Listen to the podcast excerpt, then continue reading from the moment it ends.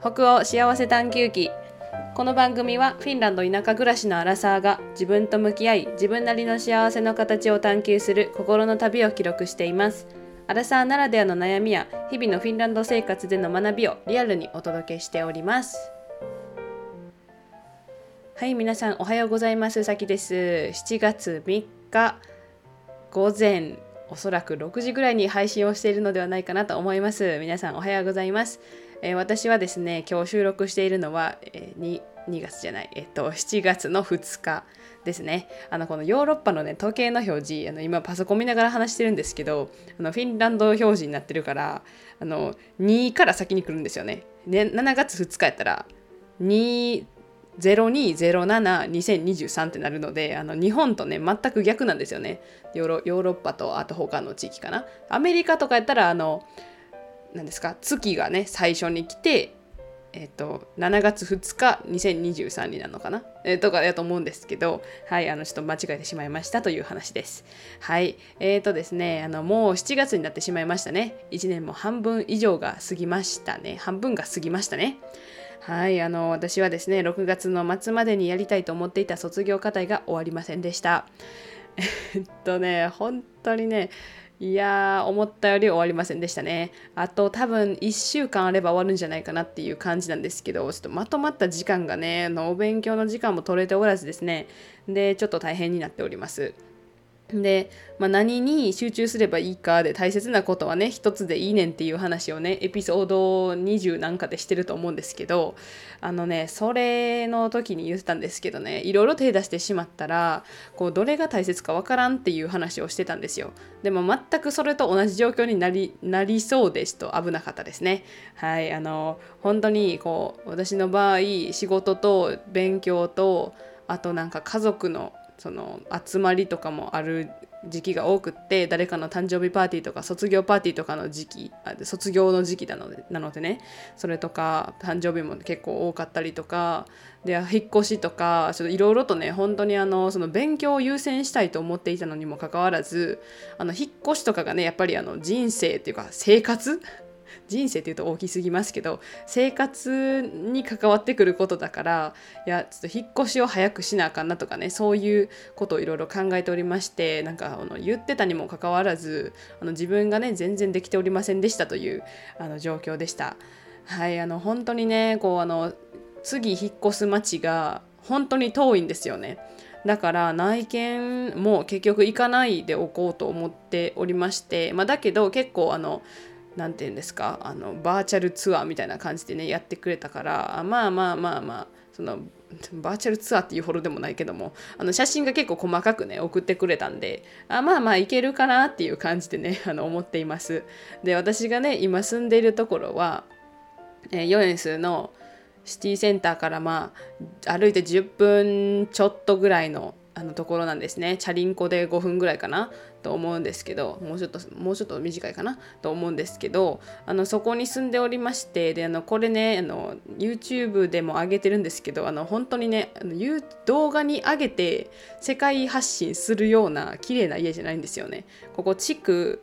え、っと何年になるやろ？40年とか50年とかだと思うんですよね。だから多分50年ぐらいかな？多分1900 70年。いやなんかなんかね50年ぐらいと思うんですよ。40年50年。ほんであのリノベーションされてるんですけどそれも1997年か8年なのであの25年ほどね あの時が経っているんですよね。そうだからあの本当にねなんでこの壁の色にしたんやろうとかタイルなんでこの色なんやろうみたいなところがねあの特にあのバスルームが多いんですよね。でえっとこの時期って結構あの私が住んでるところは学生さんが多くってで次のねあの町でまたこう学生学生というかこうアンダー30みたいな感じのね あの不動産会社で頼むので頼んだの頼んだのであの割と入れ替わりが激しい時期なんですね。8月9月は一番多いんじゃないかなって思っています。あ7月8月かな？まあわからないけどえっとよく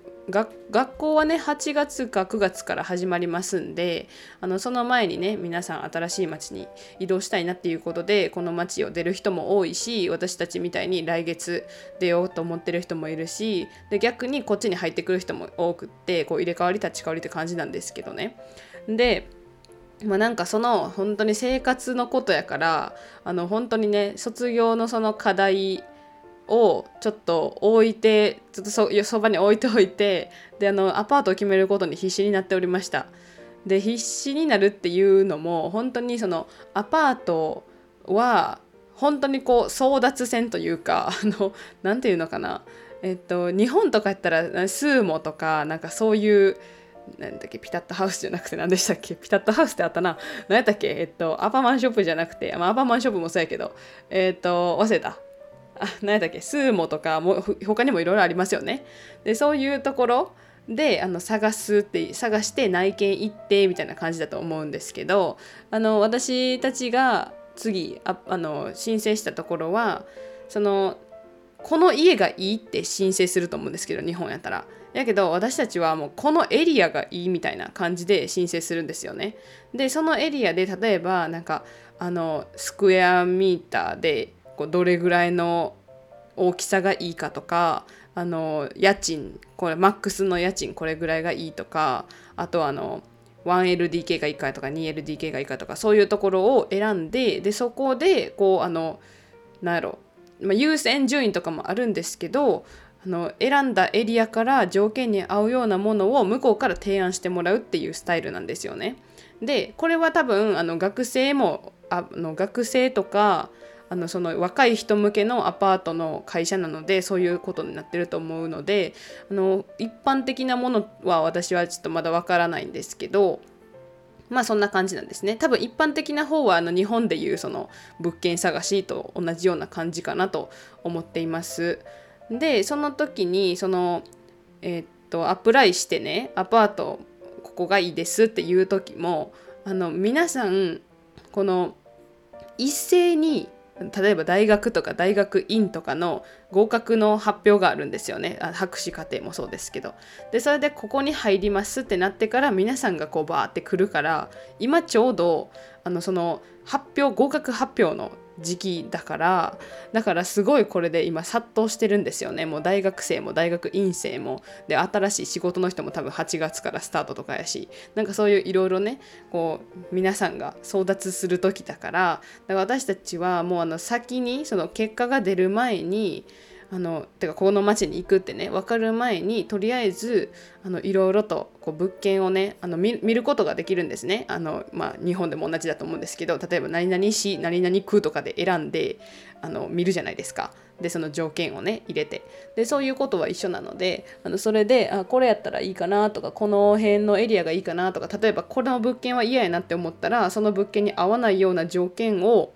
あのそこの自分のね自分たちのこんな家がいいですっていうところに入れて申請するんですね。で私たちはもうアパート決まったんですけどでそれもあの提供してもらったものをあのあこれがいいですねって思ってあのあじゃあこれでお願いしますっていうことになるんですね。で、まあ、もし家が近かったらあの見に行くことが可能なんですね。でそれから内見があるっていう感じで。であの私たちの場合あの7月の今日3日までにあの内見するんだったらどうぞだったんですよね。で結果もらったんが、えっと、6月の24日かな？だったと思うのでいやそんなすぐ行けへんしってなってしかも土日空いてないから本当に平日しか行けなくていやそんなん無理やしってなってねもうあの内見ももうできできなかったという方が言葉が合ってるかなっていう感じなんですねまあまあでもね今住んでるところがすごく古いしであの今住んでるとこのロケーションよりもまあまあいいところだしなんかそれでああの公園とかねあの緑も多そうだからまあまあいいかなっていう感じで決めました。でそれを逃してしまうとまた次ねあのまあ、私たち違う町から引っ越すのであの割と優先順位はね高くつけられると思うんですけど赤ちゃんとかあの子連れのあの方とかもあの結構優先順位が上がるようになってるみたいなんですね。そうでそれで私たちもそのあの子供はおらんけれどもあの外からのその町に引っ越すから結構優遇されるっていう感じなんですけどでそれでそのその何て言うかなその申請でこれどうですかって言われたやつはこれ嫌ですっていうことも多分できると思うんですけどそうすると優先順位が変わったりとかする可能性もあって結構リスキーなんですよね。そうだからもう私たちはあのもう妥協してあもうこれでいいかみたいな感じであの決めちゃうっていう感じです。でももう今が今やからあの全然これよりいいやろなっていうことで築年数もね2005年ぐらいに建てられた建物だからあ別に今2000年代やったらいいかなみたいな感じで思っています。はいちょっと前置きが長くなってしまいましたがあのそんな感じでねあのこうやってアパート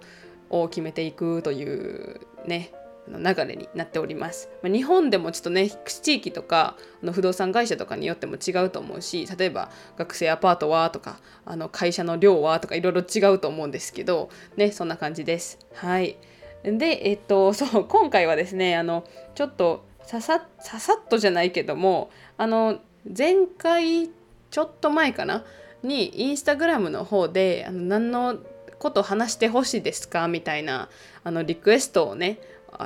聞かせてくださいという投稿をしました。このインスタグラムですね、ポクトキャストの。で、それであのストレス解消法と、ストレス解消法と、あとあの、私のパートナーさんについてもっと話してほしいですということだったので、えっと、まずはあのストレス解消法についてお話ししようかなと思っています。で、まあ、タイトルはちょっと迷ってるんですけど、決めてから話せって感じなんですけどあの答えが見つからない時の対処法という感じでねこう対処法って言ってるんですけどあのそんな普通のことを話すんですがよかったら聞いてください、まあ、私がこんな感じしてるよっていうことですねでそもそもなんですけどあのストレス解消っていうことを私はねあんまりしていないんですっていうのもあのストレスが溜まるようになってからいかにストレスをためないかということを考えながら生きているからです。でこれってあの、まあ、自分でも実践できてないことも多いし実践というかあのストレスがもちろん溜まることもあるんですけどなんかこの、まあ、心がね病んでしまってからあちょっとなんやろこう考える考え方がね本当に変わってきたんですね。まあ今日はそのようなことをお話ししようかなと思っていてであのなんやろ自分の日々の仕事とかでもそうなんですけどなんかちょっとこう行き詰まってしまった時とかにどのように対処してるかとか、まあ、もしそれが対処しきれずにストレスになってしまった時にどんなことしてるかっていうことをお話ししていきます。で、まあ、まずそもそもストレスをためない貯めたくないっていうことはまあ皆さん共通のことだと思うんですがあのストレスをためないっていうところから言うとあの私はあの自分は自分と思うように強く思うようにしています。でまあこれ本当にあのまあ、どのどこでも言われてる言葉かなとも思うしあの結構なるどこ本読んでも書いてたりとかすることだと思うからあのあんまり私が考えましたみたいな感じじゃないんですよ全然。やけどそんなこんな何て言うかないっぱい言えることじゃないんですけど私がね。なんですがあのとりあえずそのえー、っとそのね何だっけストレスをねためないようにしているのはそう私をこう自分が見ている自分を大切にしています。でその他人から見られる私っていうその他人の評価っていうことを気にしないっていうことにもつながると思うんですがあのそれは全く無視するのではなくってあの例えばですねまあ、私が新しい、まあ、私がね自分自身が、え何か新しいことに挑戦したいなって思って例えばそれがちょっとこう無謀なチャレンジやったとしますね。でも自分はできそうと思っていることで、まあ、全く無謀な挑戦ではないっていうところをとりあえず大前提としてでそのことをあやりたいなって思っているけれども例えば他の人から「えー、これはもうなんかやめといた方がええで」とかあとそんなんするのって結構もう遅いんちゃうとか時代遅れちゃうみたいなことがねあのあったとします。でそのような助言が、まあ、助言というのかわからないけども、まあ、そのようなことをね言われたとして揺らいでしまっていた過去の自分がいるんですけどあのその辺は私はもうなんか自分の意見自分が今やりたいことを大切にしています。同じこと言いましたけどそうなんか自分の身に自分の気持ちに身を任せています。でこれってなかなかできないんですよね。で私も、まあ、こんなこと言ってますけどいまだにこう何て言うやろな引き引きずるというかこう他人の意見にこう流されてしまいそうな時時もあります。で、まあ、本当に私が無謀なことをしていたらあの言ってほしいなとは思うんですけどでも私が自分ができそうやなとかちょっと頑張ればできそうやなぐらいのことだったらあのもうその自分他人のその意見とか気にせずにとりあえず自分が何したいかっていうのとあとは先輩がそのももうすでにやっている人の意見を大事にしています。そうだから例えば、まあ、今から何やろね今から何したい YouTube したいって思ってる人にあのなんか YouTube はもう終わってるでみたいなことを言う人は言う人よりなんやろ YouTuber でなんか大変やしやめときっていう方があの何て言うんですかね説得力があるじゃないですかそうだからそのような人の意見は受け入れるんですけどなんかあの何て言うのかな全部無視するわけじゃないけどでも自分の意見の方を大事にしています。いやこれねでも結構難しいことなんですけどね、まあ、自分もできてないなって思うことも多いんですけどとりあえず、まあ、自分が何したいかっていうことと自分があて言うかな自分の機嫌を自分で取るということを心がけています。だからまあちょっぴり自分勝手かもしれないんですけどでも、まあ、そ一人あの何ですか？一人じゃなくて、えっと、人生一回きりですからね。あのもうなんか自分の中自分の意見に身を任せて生きています。ちょっと同じこと何回も言ってるかもしれませんが 毎回このフレーズ言ってるかもしれないですけどはい。でですね、そのまあもしそれで例えばなんかこうああでもなーって思う時があったら、まあ、とりあえずあのほその先輩の意見とか先輩に相談をするようにしています。でその先輩がいない時はもうどこでもいいからとりあえず聞いてみる。なんか今やったら SNS とかでもつながれるしなんか友達の友達とかに聞いてみてとか言うのもありやしなんか無料相談に行ってみるとかそういうことでもいいしなんか変な変なやつはあれですよセミナーとかにお金払ったりとかじゃないですよ。だけどそのなんか使えるもんは使っていくみたいなところを大事にしています。で、まあ、もしそれでもなんか煮詰まってしまってあのストレス溜まってしまってという時があればもう潔く手放します。で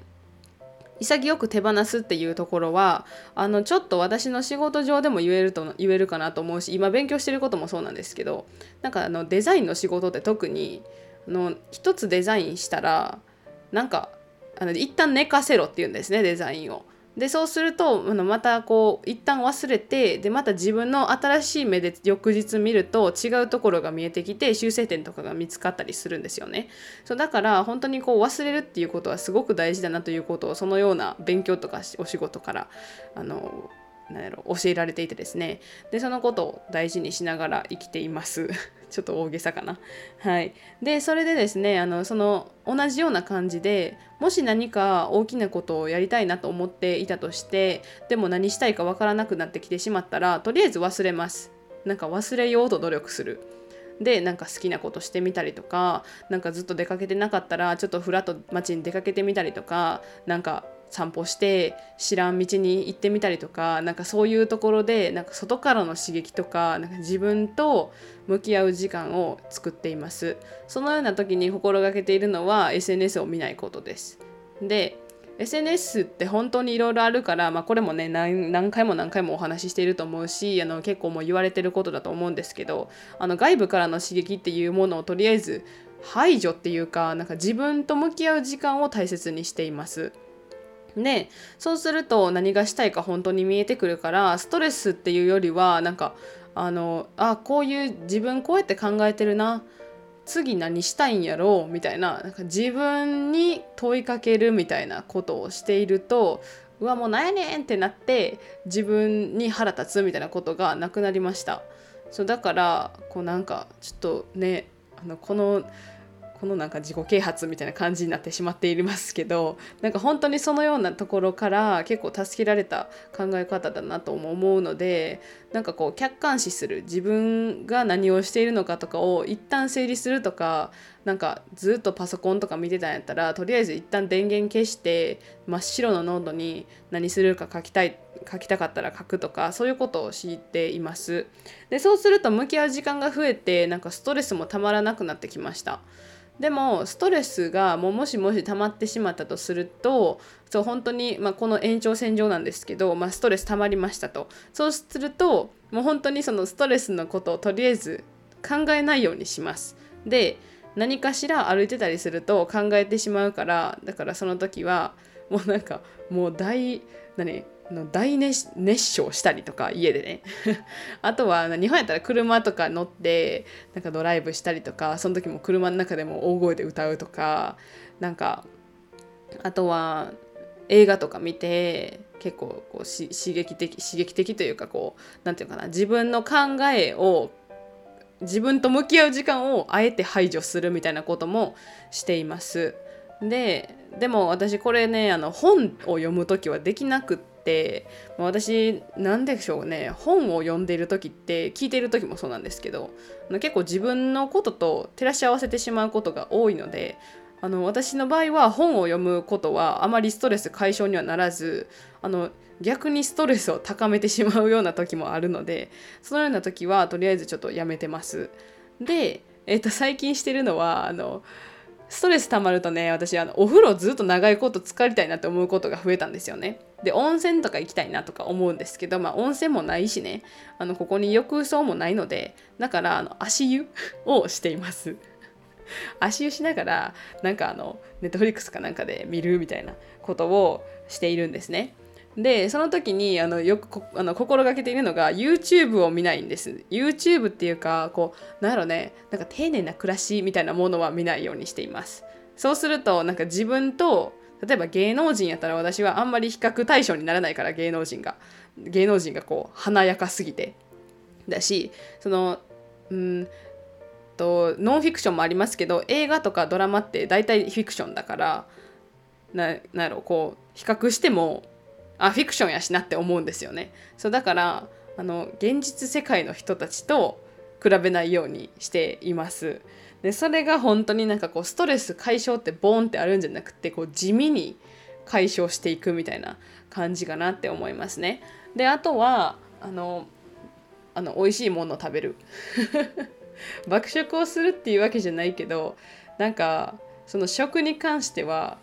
なんやろストレス溜まった時にあの暴食するというわけじゃないですよ本当に。やけどなんか美味しいもの食べてこう満たされるみたいなことをしていますね。はい。でここにね、まあ、美味しいものがあんまりないというところがあのストレスが溜まった時に大変なポイントなんですけど、まあ、日本やったら私あの本当に好きなあのカフェのカフェっていうかランチかな？のなんかランチプレートみたいなんでたくさんおかずがあのめっちゃ好きなんですよ私。で和食のプレートがめっちゃ好きなんですけどあのそういうところにポンって行ったりとかあとあの居酒屋に行って飲んだりとか、まあ、やっぱりこう人と話すのが一番かなって思うのでなんかちょっと行き詰まってるなって思う時はお友達と電話したりとかあとはうんそうですね、まあ、パートナーさんとも話したりとかするかなって思うんですけど